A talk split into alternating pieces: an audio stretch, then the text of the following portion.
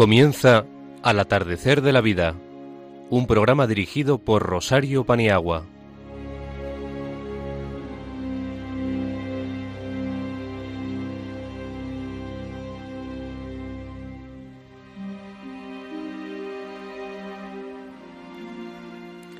Buenas tardes, queridos amigos. Aquí estamos un mes más para compartir con vosotros una hora. En esta ocasión, el padre Francisco Javier Caballero, misionero redentorista, nos va a hablar sobre la cuaresma. No podía ser de otro modo. Quien nos habla hará unas reflexiones sobre la amistad entre las personas mayores, precedido de unas palabras de Ágata Fernández sobre la esperanza. Gloria Merino nos va a compartir sus pensamientos sobre el dolor. Ana Rodríguez, por su parte, terapeuta familiar, hablará sobre la felicidad. A continuación, Alberto Bonilla, neuropsicólogo clínico, nos va a dar unas orientaciones sobre la jubilación. Más tarde, Ágata Fernández, Ana Rodríguez y quien nos habla diremos algunas frases célebres sobre las mayores, tomadas de un libro del Papa. Pablo Rodríguez Osorio, poeta, va a recitar un poema suyo sobre el amor. La música de Vivaldi en el concierto para dos violines y guitarra en este caso a cargo de Narciso Yepes, es la selección que nos ha hecho para este programa Araceli Paniagua. Contaremos en control con la inestimable ayuda de Yolanda Gómez y con el deseo de pasar una hora juntos en esta gran familia que nos acoge, Radio María, adelante.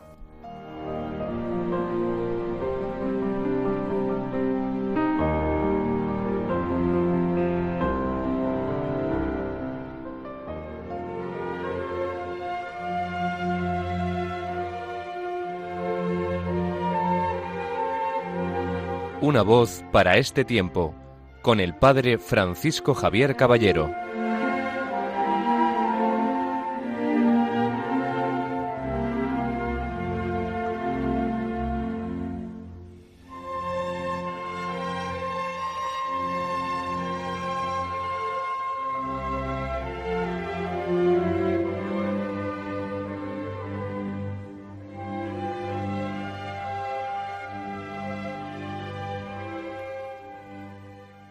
Buenas tardes, Padre Caballero.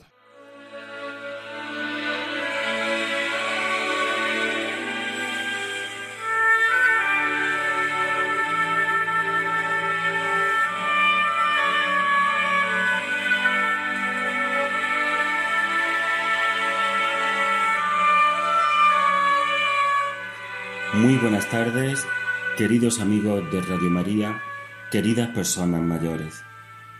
El ritmo de la vida a veces adquiere un vértigo al que cuesta encontrarle sentido. Idas y venidas, adhesiones y rupturas, miedo y confianza conviven en el corazón de la humanidad y se hacen muy presentes en quienes nos llamamos cristianos. Este tiempo, estos días en los cuales la palabra cuaresma resuena y aparece tanto hasta el punto de quedarse vacía, me pregunto qué o quién puede poner orden en todo lo que contemplamos.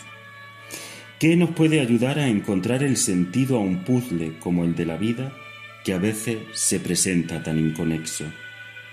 Enseguida imagino el rostro de Cristo, el hombre, el Hijo, el sembrador de esperanza, el cercano a la humanidad, el enviado de Dios.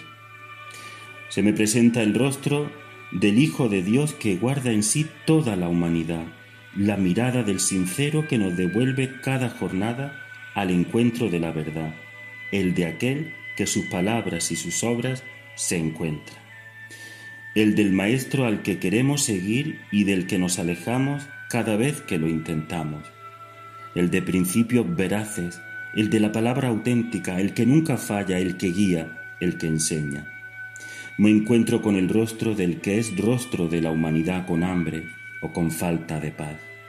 el que se identifica con los perseguidos o vilipendiados o con los de mala fama. Me encuentro con Jesús, el Cristo, el de los últimos, el que nunca está en mis búsquedas por ser el primero. Me pregunto ante el rostro del Señor por el valor de mis verdades y esfuerzos, por la autenticidad de mi fe, por el valor de mis palabras, por la sinceridad de mi trabajo y entrega. Basta solo con levantar la vista y presiento el complejo de la mentira, porque mi seguimiento a veces es cómodo o es a medias, o lleno de matices o de medias verdades, lleno de acepción y de condiciones, hecho a mi medida. ¿Me habré fabricado un rostro de Jesús? ¿Habré creado un cristianismo a mi medida que nada tiene que ver con el Señor? La cuaresma es fundamentalmente un tiempo para la verdad, porque así es la limpieza, es la verdad de su palabra hecha vida, la que dice si crees o no, si es cierto, si lo sigues o sencillamente te has acomodado. La cuaresma, inmediata a la Pascua, no es una aventura del calendario, es la verdad de quien cree y siembra de quien ofrece, ama, perdona y da. La verdad de quien puede mirar a los ojos al rostro de Cristo y siente la comprensión y el calor, porque toda su vida se encuentra reconciliada y se encuentra comprendida en aquel que nos amó primero. Una cosa está clara seguimos a quien no nos exige resultados, sino que nos tomemos la vida en serio, que seamos capaces de gastarnos amando, reconociendo y acogiendo a toda persona. Lo bueno del rostro de Jesús es que antes de nada y en primer lugar nos anuncia que comprende el corazón humano también en su pecado, también en su debilidad, también en su fragilidad, porque Él se hizo hombre. Hombre de verdad, y eso es lo que nos empuja a exclamar esta cuaresma. Tu rostro buscaré, Señor, no me escondas tu rostro. Feliz cuaresma a todos.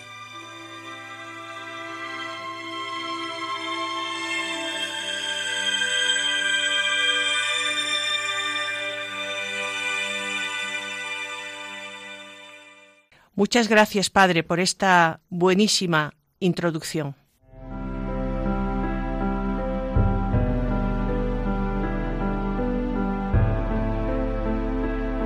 La sabiduría de los mayores, con Rosario Paniagua.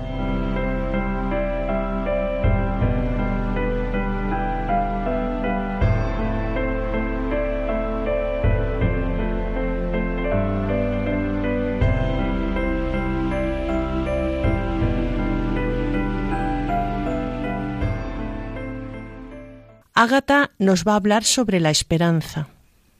De las tres virtudes quiero destacar la esperanza. Siempre confiamos en algo o en alguien. No siempre todo se consigue, pues la vida tiene muchas sorpresas que a veces no contamos con ellas.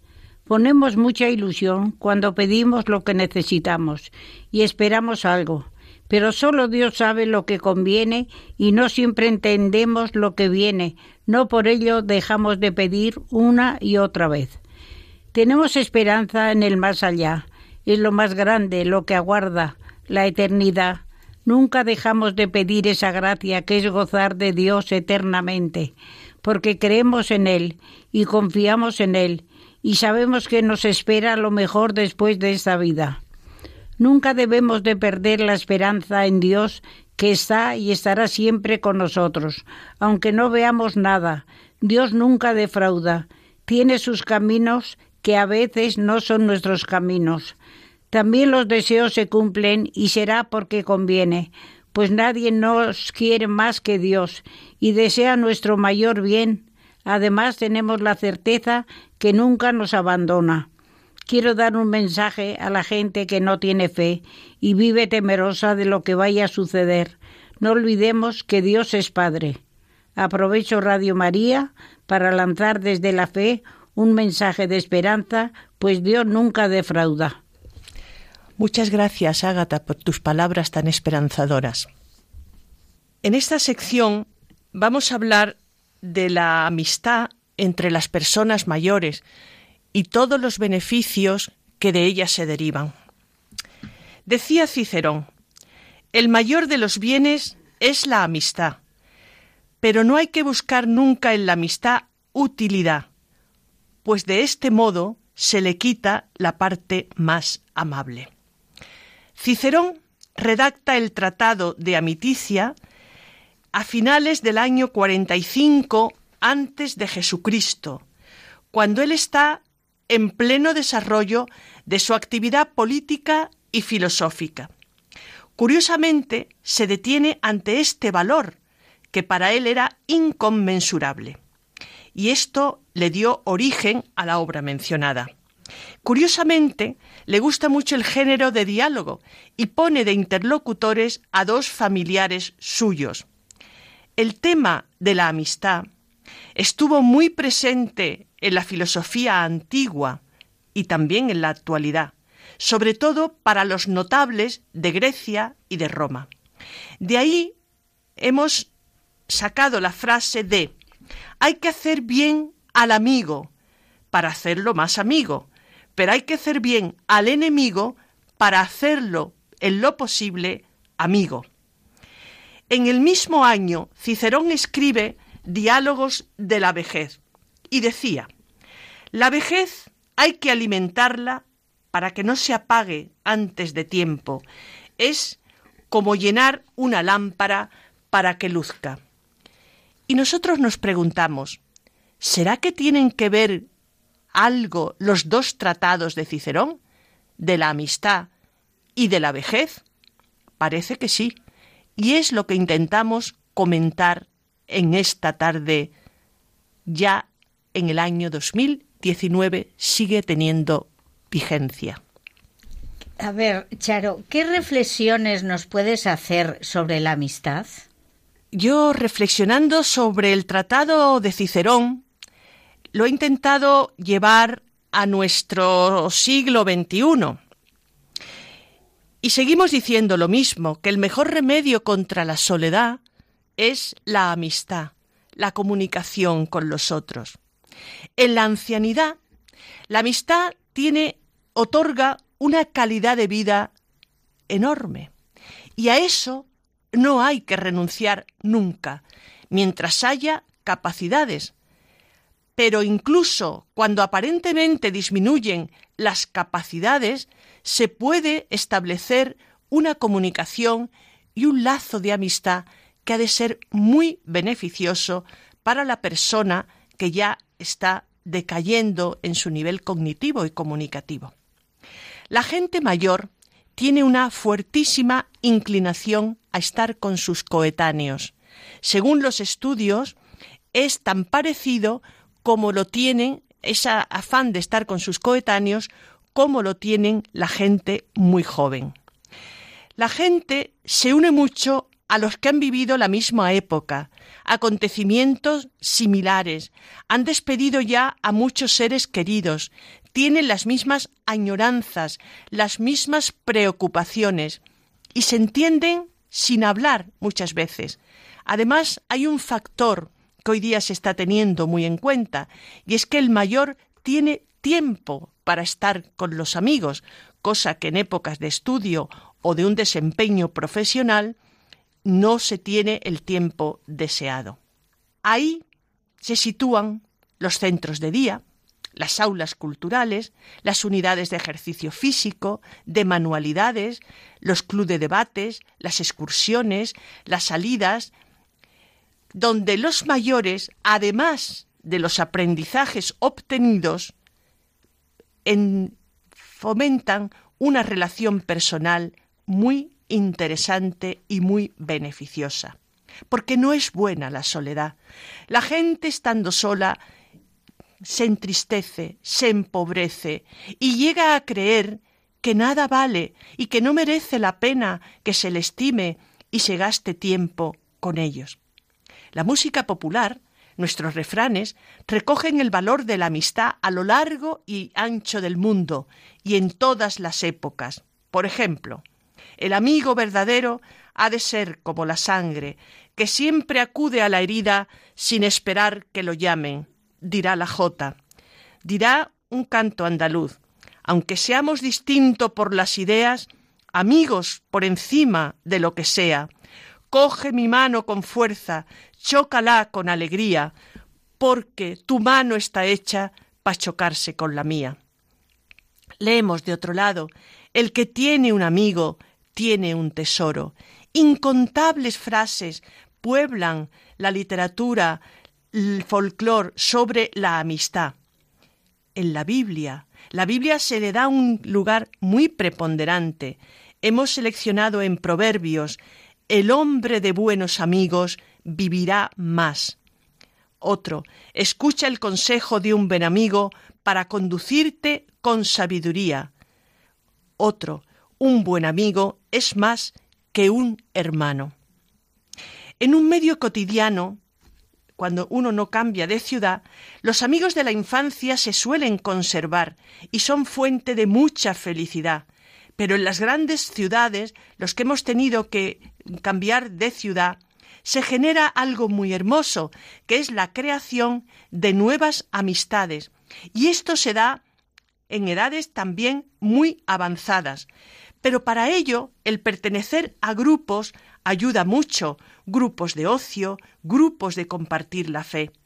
La experiencia que revelan los mayores que se han conocido a una edad muy avanzada, nos dicen, es como empezar a vivir. Estoy viviendo como una resurrección, digamos, a nivel humano, en mi vida.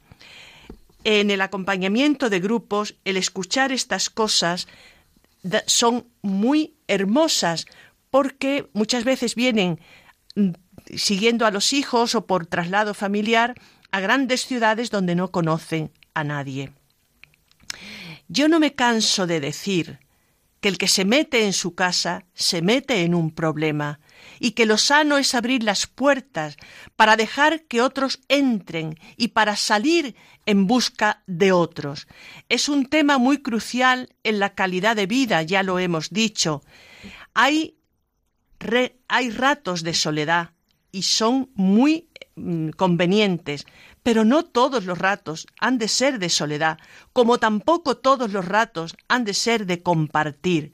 Esto lo estudia preciosamente Kiko Maños sobre la distribución del tiempo en los mayores, tanto en su casa como en residencia.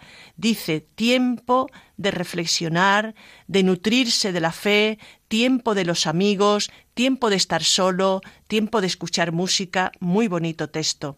Hay preciosos ejemplos de la amistad. Cuando eh, alguien va decayendo en esa amistad y el amigo lo sostiene, cuando es necesario sostener la vida del otro y hace más suave el momento de dolor. Y también buscarse para pasar buenos ratos, distraerse, compartir aficiones, compartir la fe. Repetimos, no es bueno que el hombre esté solo, y el mejor antídoto para la soledad es la amistad. Bueno, eh, el tema este Mm, probablemente lo continuemos en, el próximo programa porque puede ayudar mucho a nuestros oyentes, a ayudar a nuestros oyentes. Y esto es nuestro único propósito, que os ayude.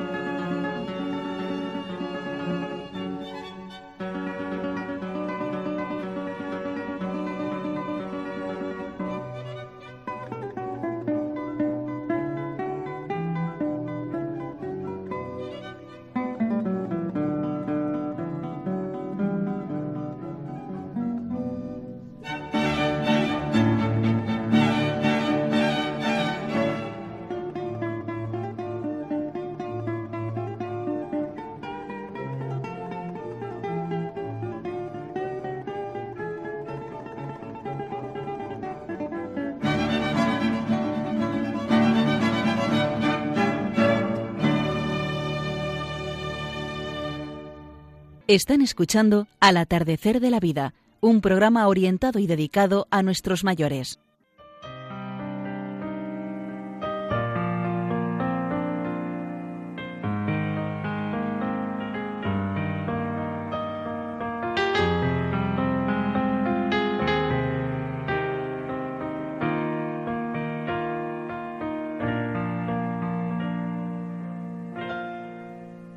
El pensamiento de los mayores con Gloria Merino.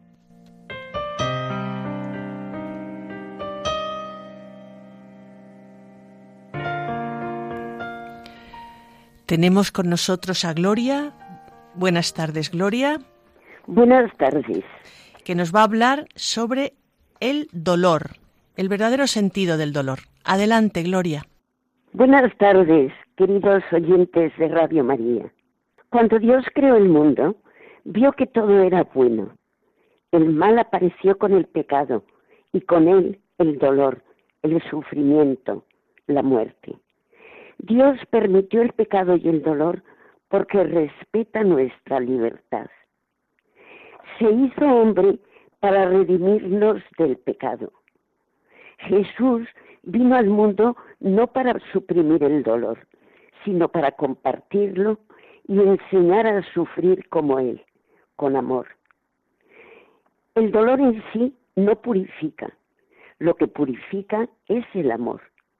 Y el dolor es santificador en cuanto es manifestación de amor a Dios y al prójimo. Por eso dice San Pablo que los mayores sufrimientos no son nada sino son expresión de amor. Mientras exista el pecado, existirá el dolor. Es su consecuencia. Pero Dios, en su infinita misericordia, hace que de los males puedan salir bienes. Como dice el refrán, Dios escribe derecho con renglones torcidos. ¿Cuántas veces hemos visto o vivido que algo por lo que hemos sufrido, al cabo de un tiempo hemos comprobado que de aquello surgió un bien.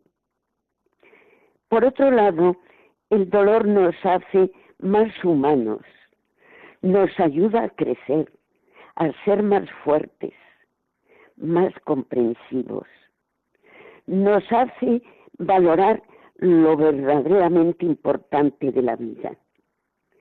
Si existiera una persona que nunca hubiera sufrido en su vida ninguna contrariedad, ni prueba, ni dolor, sería un ser muy superficial y poco maduro.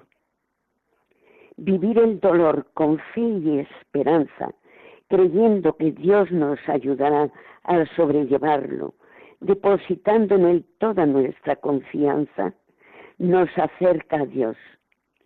San Pablo decía, todo lo puedo en aquel que me conforta. Recuerdo una película que vi hace años, quiero recordar que el título era algo como El amor llega lentamente, en la que a un matrimonio joven con una niña les ocurrían una serie de desastres y pruebas.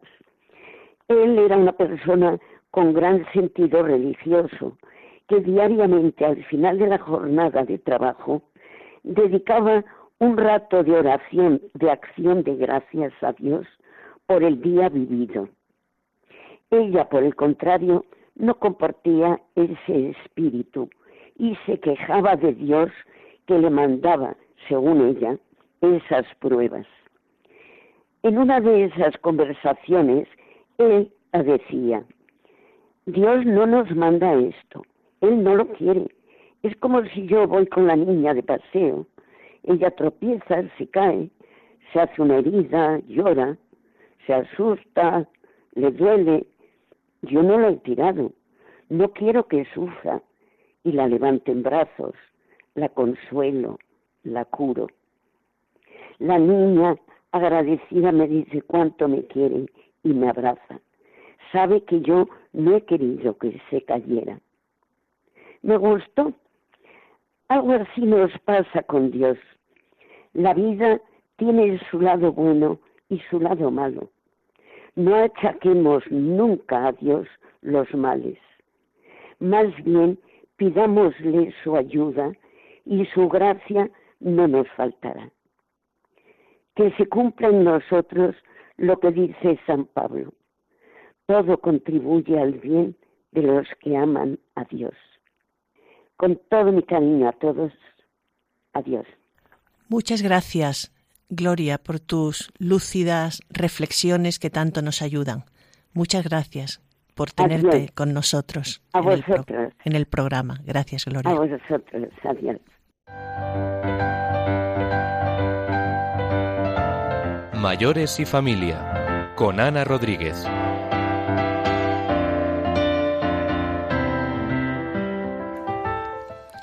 Buenas tardes, Ana. Estás en tu casa. Muy buenas tardes. Habla de lo que tienes preparado. Bueno, yo la preparación que he hecho mm, es sobre el tema anterior, que lo he continuado de alguna manera que no me dio tiempo. Eh, mm, quería hablar sobre la felicidad. Eh, y en el programa anterior quedaron pendientes algunos aspectos que influyen en la felicidad, además de los genéticos. Decíamos que influye el amor, el amor a la vida, el amor a las personas, el amor a lo que tienes delante, la amistad que se tiene con los amigos con los que te rodean, la ilusión por la vida, por hacer cosas, por apuntarte a sitios, por seguir viviendo, la salud, que es muy importante, y el clima, porque no cabe duda que aun dentro de la propia España no se pueden no se parecen en nada los que viven en Galicia que los que viven en Andalucía. Hasta eso nos, nos hace distintos. Bien, pues decíamos también que estar al lado de alguien que queremos es maravilloso, pero en ocasiones, aun teniendo la mejor pareja, el mejor amigo o el mejor nieto, si no estamos bien con nosotros mismos, no estaremos a gustos, porque la felicidad debe nacer de nuestro interior, no al lado de nadie. También decíamos que las personas nacen para ser amadas y las cosas para ser usadas. La razón por la que el mundo está en crisis es porque ahora las cosas están siendo amadas y las personas usadas. Y aquí es donde yo quiero incidir en que dependiendo de nuestro orden de valores conseguiremos llegar a tener un grado de felicidad más o menos satisfactorio. Unos son felices teniendo mucho dinero, otros lo son teniendo mucho poder, otros viajando, otros viendo crecer a la familia en salud y valores. Por eso es necesario saber diferenciar lo importante de lo superficial, para que nuestra vida se base sobre algo, porque va a ser eso lo que va a dar sentido a nuestra vida. Hay personas que ponen todo su interés en el tener, y aunque tengan de todo, siempre les va a faltar algo, y su grado de satisfacción siempre estará incompleto. El hombre siempre necesita más cosas, eso lo da la propia naturaleza. En cambio, hay otras personas que lo ponen en el ser, en ser amables, ser servicial, ser honesto, ser comprensivo, no ser consumista, ser solidario. Tendremos que preguntarnos qué nos llena más, si el tener muchas cosas, comprar, viajar, dinero, o acostarnos cada noche tranquilos y en paz, porque nuestra casilla del haber cuenta con servicios, ayudas a los demás, actos de humildad, visitas a enfermos, colaboraciones, etc. Entonces, ¿de qué depende de que seamos más o menos felices? A ver, la felicidad va a depender de cómo vivimos el camino de la vida. Y eso va a tener que ver con la actitud con la que vivamos. Se puede ir de ganador o se puede ir de perdedor. El que va de ganador está siempre por encima de las cosas. Significa que vamos a quedarnos con lo bueno de las situaciones, que vamos a pensar en lo que hemos ganado y lo negativo no lo vamos ni a tener en cuenta. En cambio, el que va de perdedor se va a fijar siempre en lo negativo, en lo que sale mal, en los fallos, en lo que le falta.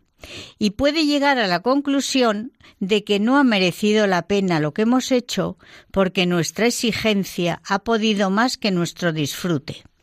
Por eso, Es necesario, y aquí yo eh, señalo algunas cosas que pueden ser interesantes, que son el dar gracias, que significa apreciar lo que se tiene y disfrutarlo, el cultivar el optimismo, quedándose siempre con lo bueno de las cosas, porque aun en las peores siempre hay algo que se puede respetar y rescatar evitar compararse, porque siempre vamos a quedar por debajo. Uno no dice, esta casa es peor que la mía, siempre decimos, esa casa es mucho mejor que la mía. Perdonar, que significa olvidar el odio y el rencor. Cuidar las relaciones sociales, familiares, amigos, nietos.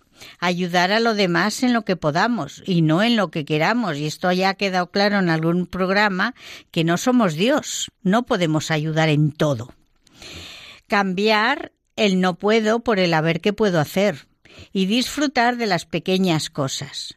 Y una cosa muy importante es que cuidar nuestro cuerpo. Nuestro cuerpo es templo del Espíritu Santo y tenemos una obligación con él. El Señor nos lo ha dado hasta que nos llame y tenemos la obligación de cuidarlo. ¿Qué significa cuidarlo? Comer bien, descansar, asearse, el ocio, el vestirse. Y eso que algunas personas, cuando yo se lo digo, lo igualan a egoísmo es un error, porque no es egoísmo. Tú no puedes dar salud si no la tienes. Tú no puedes decir a una persona que se cuide si tú no te cuidas. Tú no te puedes decir que descansen si tú no lo haces tampoco. Por eso hay que saber hacer las cosas bien para poder enseñarlas. Por último, ¿tú nos aseguras que haciendo bien todo esto vamos a ser felices? Yo no puedo asegurar la felicidad, pero sí puedo decir que si seguimos por el camino de hacer de ayudar a los demás, de estar cerca de Dios, de estar dando lo mejor que tenemos, pues sí que es verdad que estaremos más a gusto. Eh, sí que os quiero decir, la felicidad no se ve, pero sí se siente. No se puede definir con palabras, porque tampoco es un estado concreto. No la podemos atrapar porque es algo pasajero. Es como si quisiéramos retener el agua. Pretender retener la felicidad no se puede conseguir. La felicidad son ratitos. Y ya para terminar, pues decir que mm, eh, el hombre sin Dios es la nada y que hasta Buda decía que no existe un camino para alcanzar la felicidad, porque la felicidad en sí misma es el, que, es el camino. Muchas gracias, Ana, por habernos hecho más felices.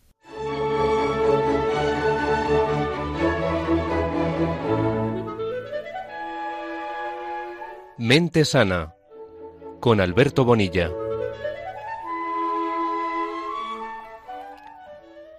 Bienvenido, Alberto, una tarde más. Te escuchamos. Muchísimas gracias una vez más, Charo, por tu generosísima presentación. Eh, en el programa de hoy pues, quisiera hablar de la jubilación. Es una consulta que se me hizo presencialmente. Estaba ahí en un grupo hablando y se me acercó un hombre y me comentó que, si, que se iba a jubilar dentro de, muy poco tiempo y que era algo que le daba miedo y pena al mismo tiempo. Entonces, nada, estuvimos hablando y creo que es una temática que es muy importante, era muy importante y precisamente por eso he querido traerla aquí. Luego voy a continuar un poco en esta línea, pero por ahora eso. Eh, ¿Por qué es tan importante como para traerla aquí en, en mi espacio que tengo dentro del programa? Porque al final el trabajo es algo que nos marca profundamente en nuestras vidas. Es algo que es un tercio prácticamente de, de, nuestra vida, el trabajo. Teniendo en cuenta que una jornada laboral media son ocho horas, el día tiene 24 horas, es un tercio de nuestro día. Entonces, claro, ¿cómo este hombre no iba a considerarlo que era algo absolutamente importante en su vida como para darle pena y miedo si después de toda una vida laboral de repente se jubila? Ya, ya lo decía la locución latina famosísima, eh, esta locución monástica de ora et labora. Y es que realmente es a través del trabajo como en gran medida en, nos sentimos realizados y sentimos que cobra sentido todo lo que, todo lo que hacemos. Entonces, al final, la, la retirada del mundo laboral es realmente un atardecer, valga la redundancia, es un atardecer en nuestras vidas, porque al final pasamos de estar ocupados en una actividad a tener una gran cantidad de tiempo disponible de, de un día para otro. Y es que en nuestra sociedad muchas veces mm, lo que se interpreta como mensaje de todo esto es que ya estoy mayor, ya no tengo nada que aportar a la sociedad y la sociedad lo que como no no puedo contribuir más en ella, pues me dice, oye, te tienes que, retirar, echar a un lado, dejar paso a las nuevas generaciones y ya, pues, sin más, te quedas ahí en casa, pues, disfrutando de, de tu tiempo. Bueno, es, es una lectura, pero, claro, lo, lo que es cierto, al fin y al cabo, es que es un cambio. Es un cambio en, el, en la forma de vida. Y como cambio siempre se puede ver o como una pérdida o como una ganancia, oportunidad. Pérdida, lo que decía antes, la sociedad me dice ya que no que no tengo nada que aportar. Oportunidad, ¿qué puedo hacer con esta etapa que se me abre ante mí? Lo que mm, sin duda alguna es cierto es que es hay que pasar por un proceso de duelo se cierra un círculo y se abre otro. Se cierra una etapa y se abre otra, que puede ser mejor, peor, pero lo que va a ser es diferente, sin duda alguna, en cualquiera de los casos. Entonces, obviamente, como se está perdiendo una parte muy importante de nosotros, pues hay que pasar una especie de duelo en el que tenemos que aclimatarnos a la nueva situación. Entonces, mm, fácil puede que no sea. No, probablemente no vaya a ser lo más difícil de nuestra vida. Pero en cualquiera de los casos, sí que no va a ser una etapa fácil y precisamente por eso es por lo que digo que es una especie de duelo. Pero de ahí, del cómo lo interpretemos y el qué queramos hacer con esta nueva etapa, va a depender de lo que podamos hacer a partir de, de entonces. Y es que al final, pues madurez y un envejecimiento satisfactorio, pues están relacionados en gran medida con las expectativas vitales, con lo que espero yo hacer con mi vida, el sentido de coherencia de la propia vida, con mi propia vida, lo que yo estoy haciendo, realmente considero que tiene algún sentido, algún valor, estoy aportando algo o me estoy quedando yo todo para mí. Entonces, eso, a su vez, tiene una fuerte asociación, está muy asociado con la funcionalidad que uno tiene de sí mismo, la salud mental y el bienestar personal. Relacionado con el trabajo, precisamente, está el paro de larga duración, que, que es algo que socava la, la salud mental de las personas poco a poco, poco a poco, pero que lo acaba haciendo, acaba suponiendo una carga de estrés a las personas. Aunque, bueno, al final eso es, es harina de otro costal y tampoco, y tampoco viene a cuento para hoy. Pero, mm, volviendo a, a la temática, el tema de las expectativas vitales es lo que al final hace, todo venía de aquí, de el bienestar social.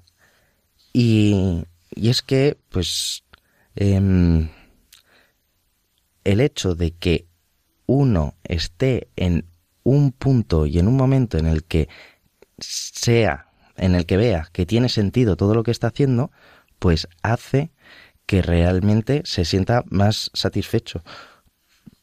En la etapa en la que se está abriendo eh, después de la jubilación, en el que hemos dejado de colaborar en el mercado laboral. Es una etapa que se está abriendo para satisfacer otro tipo de expectativas vitales. La generatividad, que se llama. El que estoy aportando yo que realmente tenga un eco para la trascendencia, para el resto de las vidas, la sociedad. Y puede ser de, otras formas. Entonces, en este caso, cuando uno se jubila, pues lo que dos puntos básicos muy importantes por donde se puede empezar es la red social. La red social y la participación comunitaria son dos áreas que se abren de repente eh, para las cuales se tiene mucho más tiempo, tiempo del que antes no se podía disfrutar y eh, está relacionado con eh, la generatividad de la, de la que hablaba. Esto puede ser, pues, actividades de voluntariado, club mm, apuntarse a un club deportivo social, eh, apuntarse a alguna actividad de beneficencia como algún comedor social para, para las personas sin techo, el sin hogarismo, que se llama a día de hoy. Y, y eso redundará al final sobre la satisfacción personal y las expectativas vitales. Em, por lo cual al final uno se sentirá mucho más a gusto consigo mismo y estará encontrando un significado diferente, pero un significado a su propia vida, a su propia existencia, que antes no se podía hacer, precisamente por eso, por el trabajo.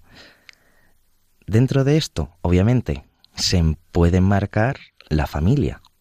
La familia lo estoy separando precisamente por eso, porque tiene que estar separado. Eh, en bastantes ocasiones se utiliza al, miembro este que, empieza a estar jubilado em, como, como un poco al final el correveidiles. Oye, tú que tienes tiempo, ¿no te importaría ir y hacerme este papel? Oye, mm, ¿podría llevarle esto a... Oye, mm, ¿podrías...? Y, está muy bien, al final redundará sobre esta satisfacción personal y las expectativas vitales que estoy hablando todo el rato, que son las que nuestro objetivo, nuestro objetivo al que hay que, el que hay que llenar y rellenar. Pero eso puede ser una trampa, al final, puede ser una trampa y al final acabar siendo el, el mensajero constante y estar viviendo para el resto de la familia en lugar de estar viviendo para, para uno mismo. Entonces, está bien, pero con determinados límites y determinada moderación, como todo en esta vida. Terminar simplemente diciendo, eh, terminar la sección, pues tal y como empecé. Mm, que hay que estar abierto a las oportunidades que puedan aparecer, incluso si no se han considerado previamente. De una conversación que, surgió así de repente, la consideré tan importante como para llenar la, sección mía de, hoy, de esta noche, y precisamente ese es el mensaje que quiero transmitir. Muchas gracias y, aquí os dejo. Eh, el próximo día mucho más. Un saludo a todos. Alberto, nos has dejado llenos de júbilo con el tema que esta tarde has abordado. Un millón de gracias.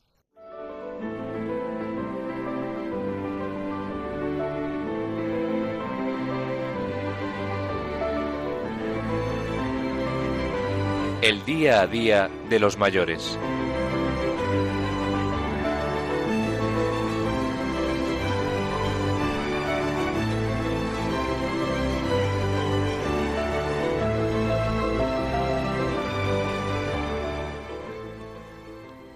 El perdón de Dios es como la luz que hay detrás de las vidrieras y que hace que todos los colores de la misma que antes no se veían sean visibles. Papa Francisco desde la ciudad del Vaticano. Creo que el rostro del verdadero amor, aunque esté muy magullado, lleno de surcos, no puede ser otro que el rostro de Dios. Beta Golov desde Eslovenia. He aprendido más del fracaso, del rechazo, de la hostilidad y del sufrimiento, sin ningún género de duda, más que del éxito. Martin Scorsese desde los Estados Unidos.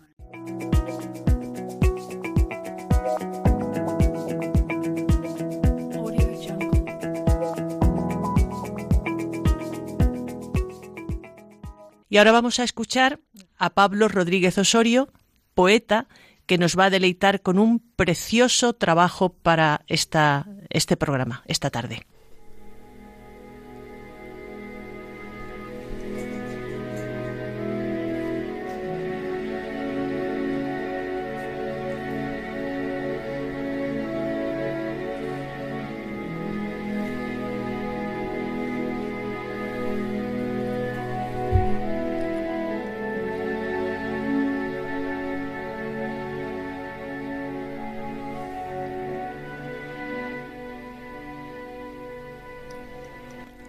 Amar es arrobarse, embelesarse, ensimismarse, herirse, consumirse, entregarse, ofrecerse, redimirse.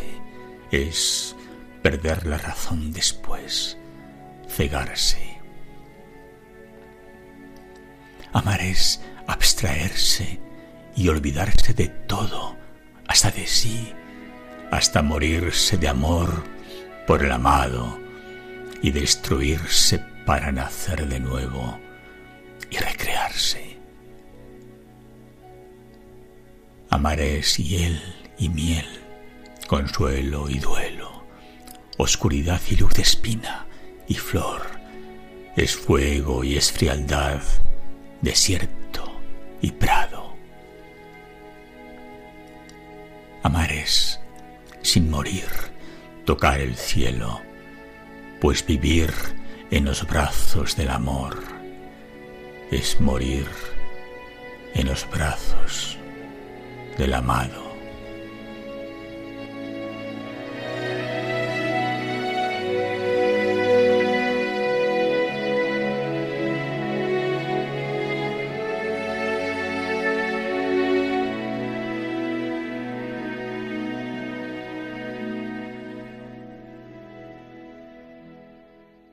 Gracias a todos. Llegamos al final del programa con la gratitud, valga la redundancia, al padre Francisco Javier Caballero, a Ágata Fernández, a Ana Rodríguez, a Alberto Bonilla, a Gloria Merino, a Pablo Rodríguez Osorio, a Araceli Paniagua por la música que nos ha seleccionado. Gracias a los que nos escucháis, gracias a Yolanda Gómez. Seguimos juntos para conectar por correo postal Radio María al atardecer de la vida, Paseo de Lanceros 2, primera planta. Tenemos podcast, se puede oír en diferido en www.radiomaria.es y buscar al atardecer de la vida. Deciros que el día 6 de marzo es miércoles de ceniza y Radio María va a transmitir la misa del Papa a las cuatro y media y la podéis seguir desde casa.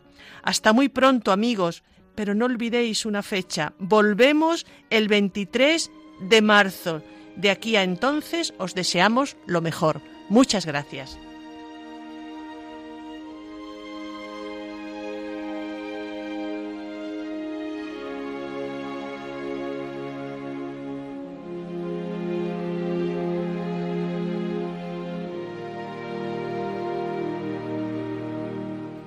Acaban de escuchar al atardecer de la vida, un programa que hoy ha dirigido Rosario Paniagua.